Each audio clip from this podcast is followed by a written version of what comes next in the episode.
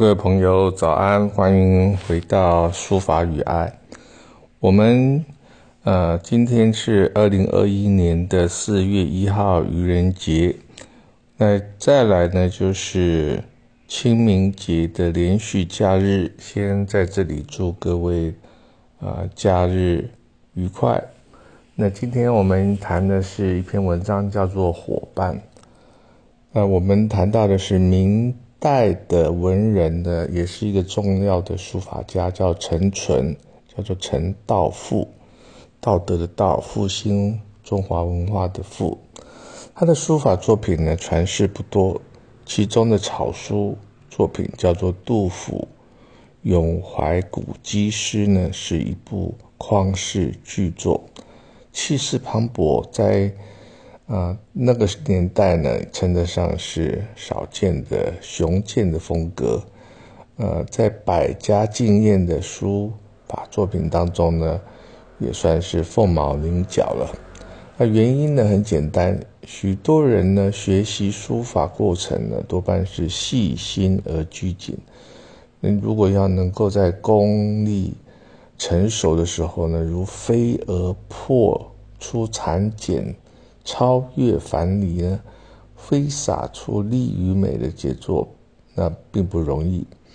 而陈淳呢，也就是陈道富先生的这种气霸山河的书法，是极少数狂者啊才能做得到的。那说起我们这一代所受过的教育呢，毁誉参半，有一批比较老式的。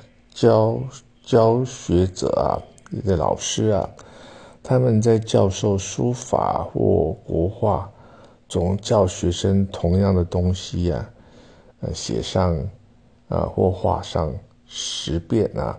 就曾经有一个女士，她说啊，去学国画，老师就叫她一直画石头，画了几十个、几百个啊，可是呢，就是。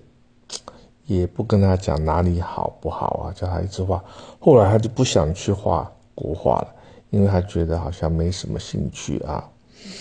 那这种不去告诉当事人作品的优缺，这种教学方法呢，呃，让当事人不晓得怎么去做改善啊。而这个学生呢，也常常在。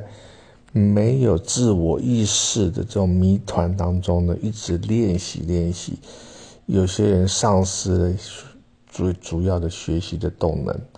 那这种比较老派的教学方式呢，不能够嗯吸引学生呢，呃，过于僵化的知识啊。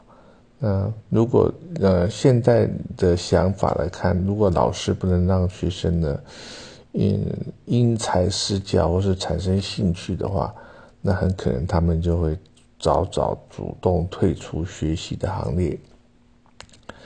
那无形中呢，呃，这样子的老师也强害了学学生的一种啊潜质潜能啊，在很早的他们踏入学习的过程呢，就感到非常非常的挫折啊。那我们觉得这样是很可惜的。那如果我是老师的话，见到学生写字，呃，写不在九宫格里的话，必然会去了解他的心性啊。可能他是没办法被框架住的，也许是少了耐心，或是有其他的心事啊。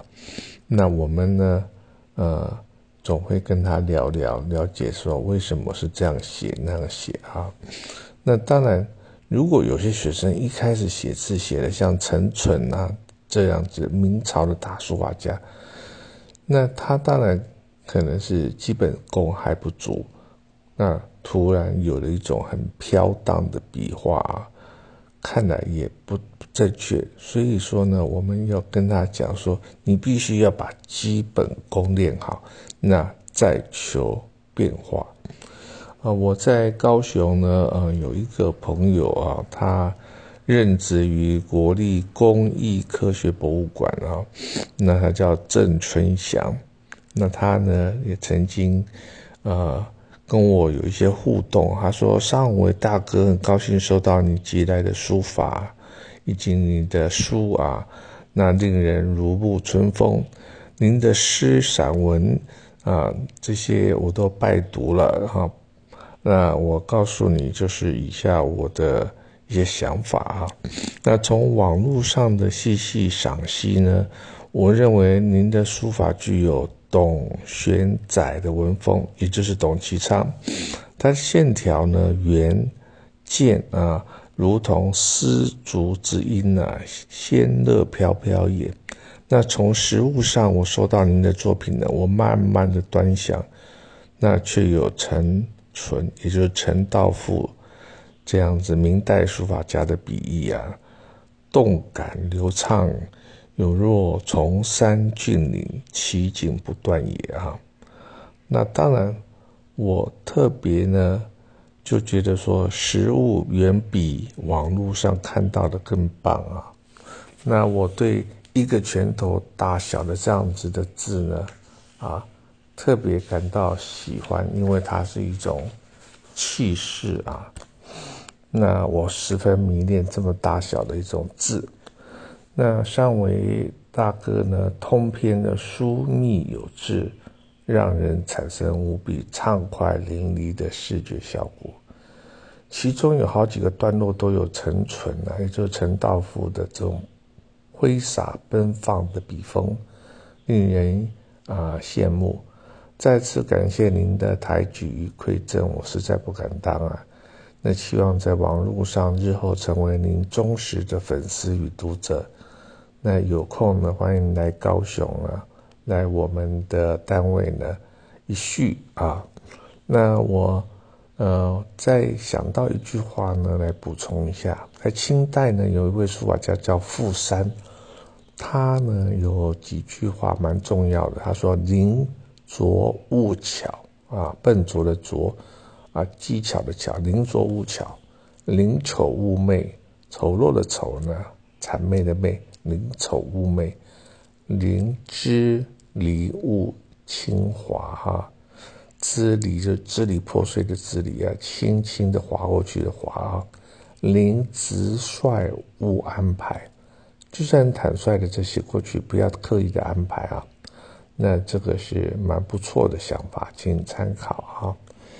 那我看了郑春祥先生给我的这样子的呃。回馈啊，我觉得在书法的探索路上有许多聪明好礼、博学多闻的好伙伴，而他们的肺腑之言都是我力力求上进的原动力。在啊，是呢，特别写下我对他的敬意啊，感谢。好，今天呢就讲到这边，谢谢各位。